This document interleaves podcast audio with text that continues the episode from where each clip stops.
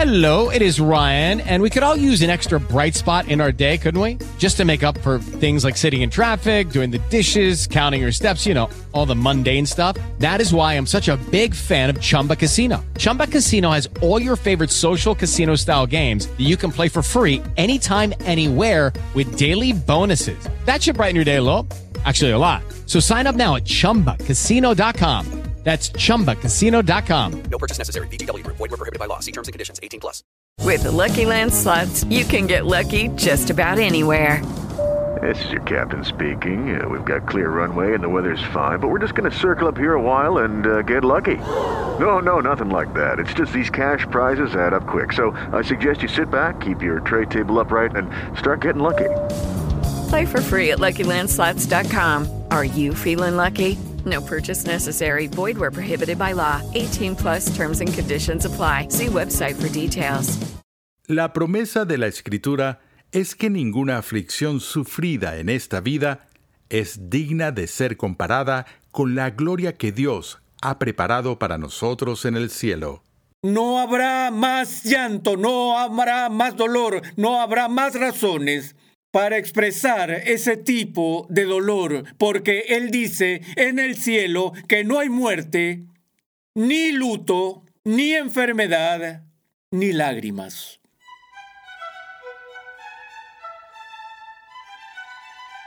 Bienvenido una vez más a Renovando tu Mente.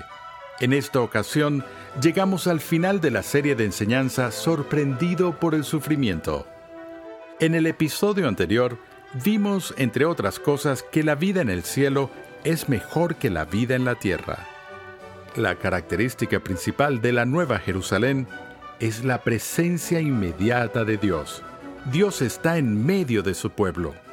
Él habita con ellos. Dios ya no es visto como distante, alejado de la experiencia cotidiana. Él levanta su tienda en medio de su pueblo. Pasemos de nuevo al salón de clases a escuchar al doctor R.C. Sproul en la voz de Pepe Mendoza mientras concluye su enseñanza sobre el cielo y muestra cómo el libro de Apocalipsis nos da un retrato vívido y dramático de este objetivo final del creyente que hoy sufre y se aflige. Tenía un amigo que estaba muriendo de cáncer. Estaba en los días finales de su cáncer en Nueva Inglaterra hace unos 20 años y cuando lo viste en el hospital no había nada que pudiera hacer excepto leerle la escritura, orar, tomar hielo y ponerlo en sus labios. Y en sus últimas horas, cuando una lágrima empezaba a escaparse de su ojo, podía acercarme y secar esa lágrima. Saben que probablemente no hay ningún gesto que un ser humano pueda hacer que sea más íntimo que secar una lágrima. Piensen en la comunicación que se da cuando un ser humano toca a otro ser humano en la cara para quitarle una lágrima. Cuando mi madre hizo eso conmigo, de alguna manera, todo iba a estar bien. Y mi sonrisa volvería a mi rostro en lo que dejaba de sollozar y de hacer ese sonido involuntario de la nariz, las lágrimas iban yendo, pero damas y caballeros siempre regresaban. Y tenía que ir al delantal de mamá una y otra y otra vez. Pero lo que Juan ve aquí es que cuando el Dios Todopoderoso condesciende del cielo y viene a su pueblo, lo primero que Él va a hacer es enjugar tus lágrimas. Y cuando seca tus lágrimas, se secan para siempre. No habrá más llanto, no habrá más dolor, no habrá más razones para expresar ese tipo de dolor, porque Él dice en el cielo que no hay muerte, ni luto, ni enfermedad, ni lágrimas. Miren, no podemos concebir eso porque nunca hemos vivido en un ambiente ni por cinco minutos que esté libre de muerte, dolor, enfermedad, luto y lágrimas. Pero ese es el futuro que Dios promete a su pueblo. Ya no habrá más muerte, luto, llanto, dolor, porque el viejo orden de cosas ha desaparecido. Y el que está sentado en el trono dijo algo. Tengan en cuenta que este anuncio no proviene de un filósofo en un podio o de un mendigo en la calle, sino que proviene de aquel que está sentado en el trono y el trono sobre el que está sentado es el trono de la autoridad cósmica. Esta es una declaración del Rey de Reyes y Señor de Señores. Él dijo, he aquí, yo hago nuevas todas las cosas. Y añadió, escribe porque estas palabras son fieles y verdaderas. También me dijo, hecho está, yo soy el alfa y el omega, el principio y el fin. Al que tiene sed, yo le daré gratuitamente de la fuente del agua de la vida. Entonces la visión continúa de los siete ángeles que tenían siete copas y así sucesivamente. Vinieron y me dijeron, ven, te mostraré a la novia, a la esposa del Cordero, y me llevó en el espíritu a un monte grande y alto y me mostró la ciudad santa, Jerusalén que descendía del cielo de Dios y tenía la gloria de Dios. Su fulgor era semejante al de una piedra muy preciosa, como una piedra de jaspe cristalino. Tenía un muro grande y alto con doce puertas y en las puertas doce ángeles. Y luego continúa y nos da esta vívida descripción de esta ciudad celestial que mide como un cubo y mide dos mil cuatrocientos kilómetros de largo a través de la ciudad. Son solo 1.600 kilómetros de ancho todo Texas. ¿Te imaginas una ciudad que mide 2.400 kilómetros por 2.400 kilómetros por 2.400 kilómetros? Obviamente el kilometraje y las matemáticas aquí son simbólicos, muestran la magnitud, eso es lo que es en el Nuevo Testamento, es decir, que esta ciudad es enorme en su tamaño. ¿Alguna vez has estado en Palestina? ¿Alguna vez has estado en Israel? ¿Cuántas personas han estado alguna vez en Jerusalén? Uno de los aspectos más impresionantes de experimentar la Jerusalén moderna es que es como ser transportado en una máquina del tiempo, como un viaje rápido al pasado. Cuando, cuando llegamos a Jerusalén llegamos de noche y los muros de la ciudad vieja estaban iluminados por reflectores. Y tuve esta experiencia de ver los viejos muros que tienen 23 metros de altura y en la esquina del viejo muro de Jerusalén están estas enormes piedras del rey Herodes, 23 metros de altura. Y en el lenguaje de la Biblia, la ciudad asentada sobre una colina no se puede ocultar te salta la vista y luego vas y visitas la ciudad vieja y te llevan al recorrido por la esquina del templo que permanece y te muestran este agujero en el suelo y te muestran esto que baja, este largo poste hacia abajo, este hoyo que mide otros 23 metros que ahora se encuentran bajo tierra y ha estado cubierto por las arenas de los tiempos. Y luego te das cuenta de que en los días de Jesús, cuando Jesús venía a la cima de las colinas de Betania y miraba esta ciudad, él dice una ciudad cuyas paredes tenían 46 metros de altura.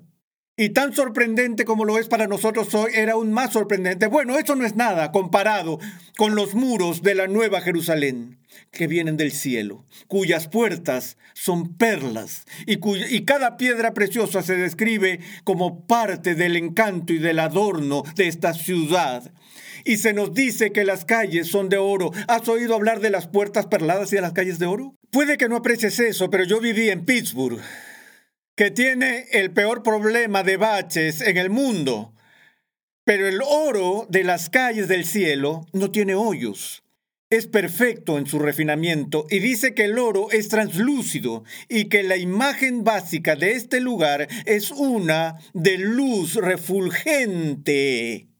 Y continúa diciéndonos que si entras en esta nueva Jerusalén, la Jerusalén que todo judío anhela, Sión, incluso hasta el día de hoy, el judío anhela el día en que pueda celebrar la Pascua, no en casa o en la sinagoga, sino que él pueda hacerlo en la ciudad santa. Así que la tradición, el rito es que al final de una celebración, ahora le diría a su amigo, el próximo año en Jerusalén, él quiere ir al templo. Y de repente lees aquí que a Juan le dicen que en la Nueva Jerusalén no hay templo y que no hay sol y no hay luna y no hay postes de luz, porque no necesitas un templo, porque Dios mismo está allí. Y Él nos dice que el gozo supremo, final e indescriptible de cada ser humano para el que fue creado, tendrá lugar en el centro de la ciudad, donde la luz de la iluminación de la misma presencia de Dios iluminará todo el lugar. Él dijo, y veremos su rostro, y su rostro brillará en la gloria de Dios que iluminará toda esta ciudad. ¿Saben? No sé qué hacer con toda esta investigación de Kubler-Ross sobre las experiencias de muerte de personas que atraviesan túneles y ven luces y todas esas cosas. No sé si eso es un eh, cortocircuito en el cerebro o demasiados antibióticos o qué es lo que está produciendo este tipo de experiencias, pero estamos viendo más y más de eso. Pero yo sé una cosa que es muy cierta y eso es este testimonio de luz porque el cielo que se describe aquí es el lugar de la refulgente gloria de Dios. ¿Cuántos de ustedes vieron la película Ben Hur? No recuerdo mucho al respecto, excepto que este esclavo, en un momento de su abyecta humillación, está a punto de morir de sed, está encadenado y está en el suelo, en el polvo, y está junto a un pozo y nadie le da nada de beber, y está tan sediento y todo lo que quiere es un refresco líquido para evitar morir y nunca ves a la persona que viene y usa el cucharón y saca el agua del pozo, se agacha y le da de beber. Nunca lo ves. Todo lo que ves es su sombra. Y luego la cámara se acerca a Ben Hur mientras levanta la luz de su semblante hacia el que le da de beber. ¿Y sabes quién es? Al instante, por el resplandor en la cara de Ben Hur, sabes que Él está mirando la cara de Cristo. Eso es lo que verás en el cielo. Verás el rostro de Cristo. Y a la luz de su semblante, la ciudad será como el oro. Las calles, las puertas, las joyas preciosas, las perlas, todas estas cosas, mientras observas la visión beatífica. Es de extrañar que el apóstol Pablo diga que los sufrimientos y las aflicciones de este mundo no son dignos de ser comparados con lo que Dios ha guardado para su pueblo en el cielo. Damas y caballeros, hay un cielo y la única forma en que podemos llegar es con la muerte. Terminaré con esto. Conocí a una amiga cuya madre murió cuando era un adolescente. Ella tuvo una experiencia espiritual algo extraña. Estaba en su habitación y estaba en un estado de duelo y totalmente desgarrada, destrozada por la experiencia de esta muerte y no oyó una voz. Solo un pensamiento le vino a la mente, pero fue muy, muy enfático. Y este pensamiento pronunció su nombre y era simplemente esto. Leslie, Leslie, la muerte no es así. Y ella dijo, salí de ahí sabiendo que había tenido una perspectiva equivocada del asunto. Que aunque sea difícil, tan dolorosa, tan desafiante como pueda ser la experiencia de morir, igual es la puerta de entrada al paraíso. Eso es real.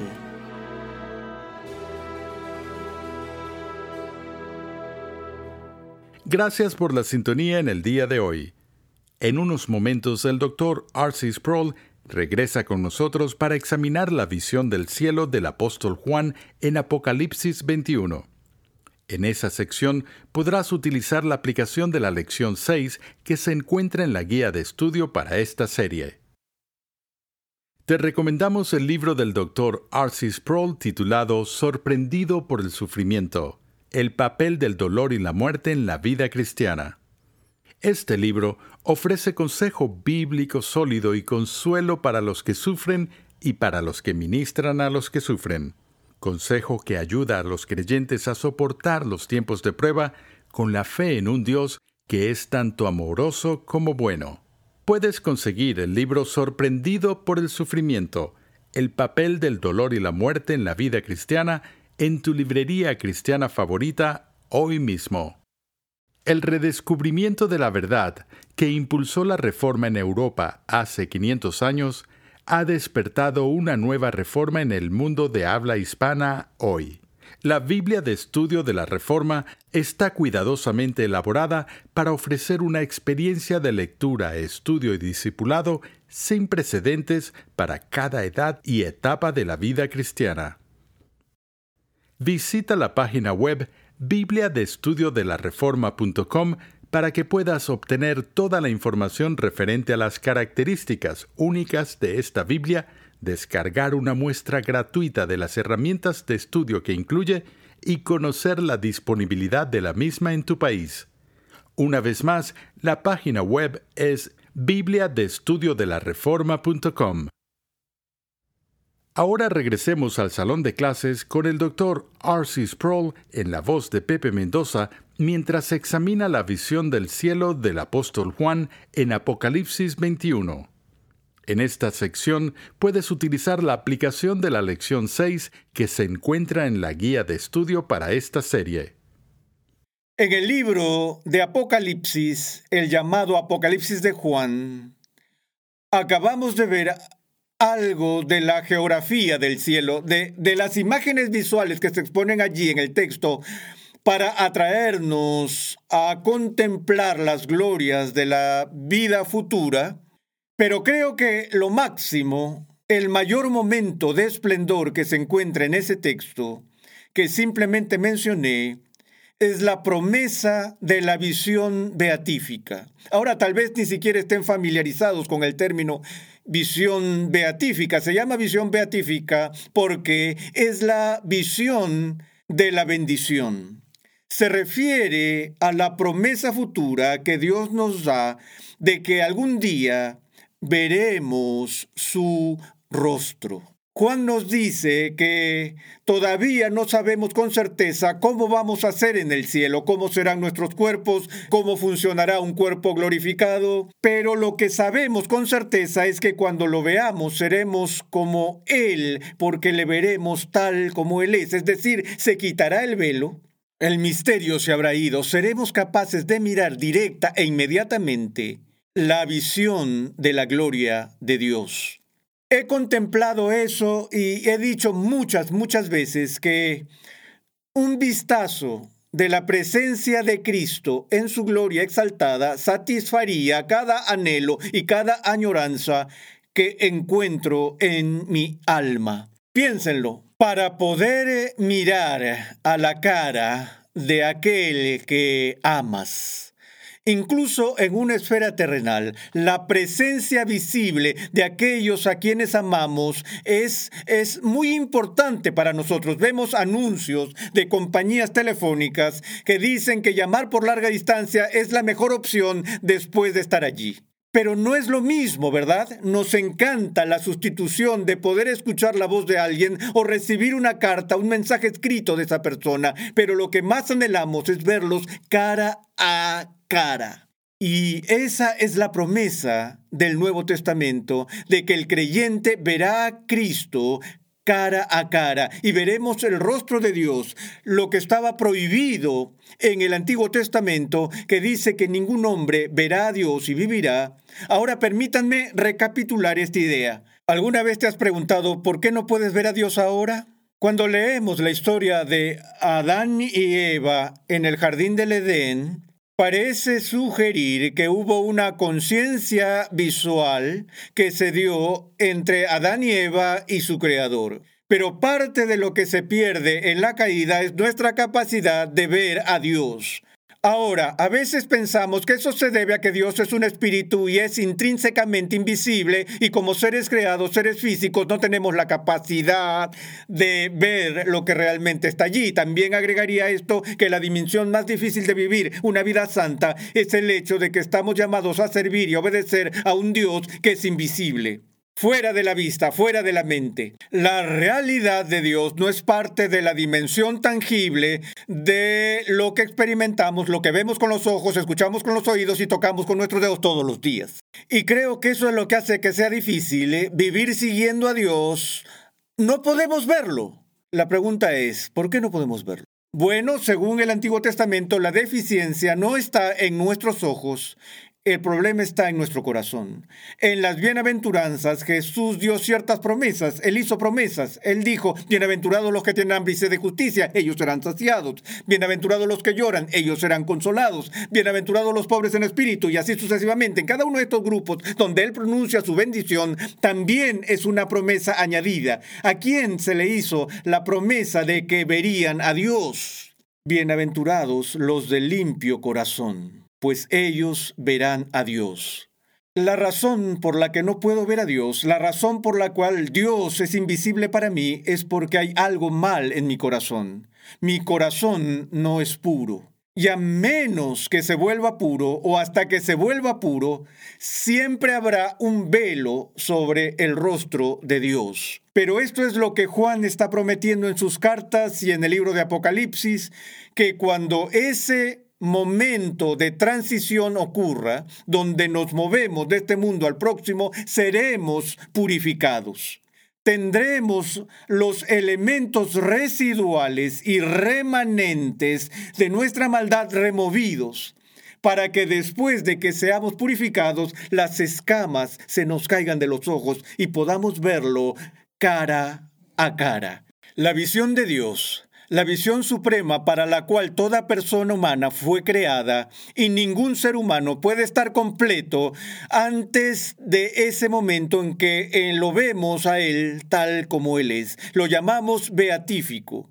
Porque en el momento en que tenga lugar la visión, nuestras almas se inundarán con el éxtasis de gozo, paz y felicidad para lo cual fue creado cada ser humano. Recuerden, ya cerrando aquí, la famosa frase de Agustín, oh Dios, nos has hecho para ti y nuestros corazones están inquietos hasta que encuentren su descanso en ti.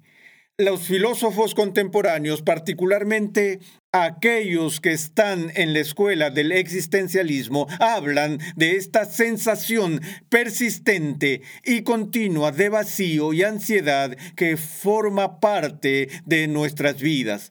Lo que llamamos ansiedad en la terminología moderna es lo que Agustín llamó inquietud y lo arraigó en nuestra distancia de Dios y que nunca vamos a superar esa inquietud de una vez por todas hasta que lo veamos como Él es.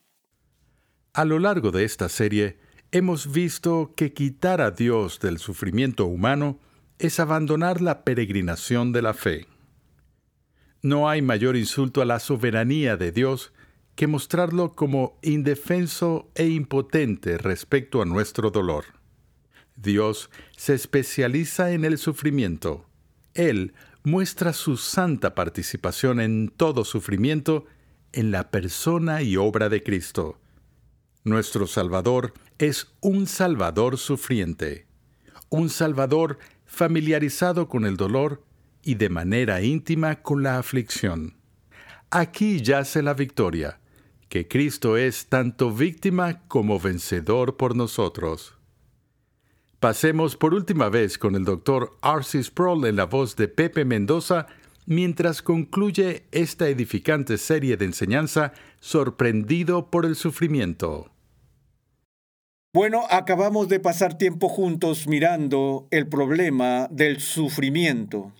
Y aunque existe esa dimensión de gloriosa esperanza y emoción de esperar la vida que está más allá de esta vida, la vida en el cielo, la vida en la Nueva Jerusalén, con las calles de oro y todas esas cosas hermosas que hemos recién visto, sin embargo, aún debemos seguir viviendo esta vida y nuestros días con la realidad del sufrimiento es una realidad que nos rodea.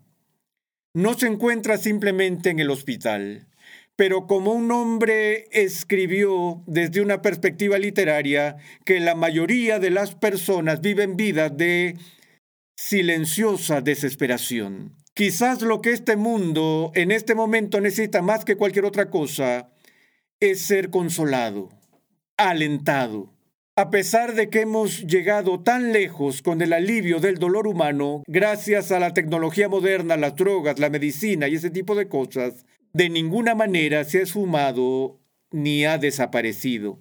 Y cada uno de ustedes que ha sido parte de esta serie ha sido tocado de alguna manera, personalmente o por amigos o familiares, por la realidad del sufrimiento. Y lo que hemos hecho en esta serie no es en absoluto un estudio exhaustivo de todo lo que se puede decir sobre este tema. Espero que lo que haya sucedido es que ha sido instado, no en el sentido negativo, sino estimulado a buscar en las escrituras y ver cuánto de la palabra de Dios se dedica a este tema del sufrimiento. Es claro para mí que Dios conoce nuestras circunstancias, que el mismo Dios de las Escrituras es el mismo Dios que escuchó los gritos y los gemidos de su pueblo Israel y dijo, deja ir a mi pueblo. Él todavía escucha a las personas cuando lloran y todavía tiene algo que decirnos en medio de ese sufrimiento. Y cuanto más estudio lo que dicen las escrituras sobre el sufrimiento, más me aliento, más me fortalezco, más siento la promesa de que Dios me acompañará cuando sea mi turno de sufrir. Y cuanto más me aferro a esa esperanza futura que Él ha puesto delante de nosotros y que las escrituras dicen que nunca, nunca, nunca nos avergonzaremos. Nuestro Dios es un Dios que conoce íntimamente la aflicción, el duelo, el sufrimiento y que ha triunfado sobre todo.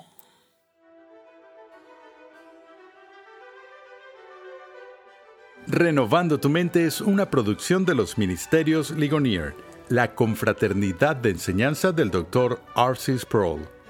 Nuestra misión, pasión y propósito es ayudar a las personas a crecer en su conocimiento de Dios y su santidad. Nuestra programación es posible gracias al generoso apoyo en oración y financiero de cristianos alrededor del mundo. Para tu donación, por favor visita nuestra página web renovandotumente.org. Para contactarnos, por favor envíanos un correo electrónico a programa arroba renovandotumente.org con tus preguntas, testimonios y comentarios. En nuestra página web también podrás descargar gratuitamente la guía de estudio de la serie de hoy y además encontrarás una amplia variedad de recursos tales como clases, artículos y contenido multimedia con la finalidad de cumplir con nuestra misión de proclamar, enseñar y defender la santidad de Dios en toda su plenitud a tantas personas como sea posible. Te invitamos a sintonizarnos nuevamente en esta misma emisora y en este mismo horario y a unirte a nuestra comunidad virtual en las redes sociales.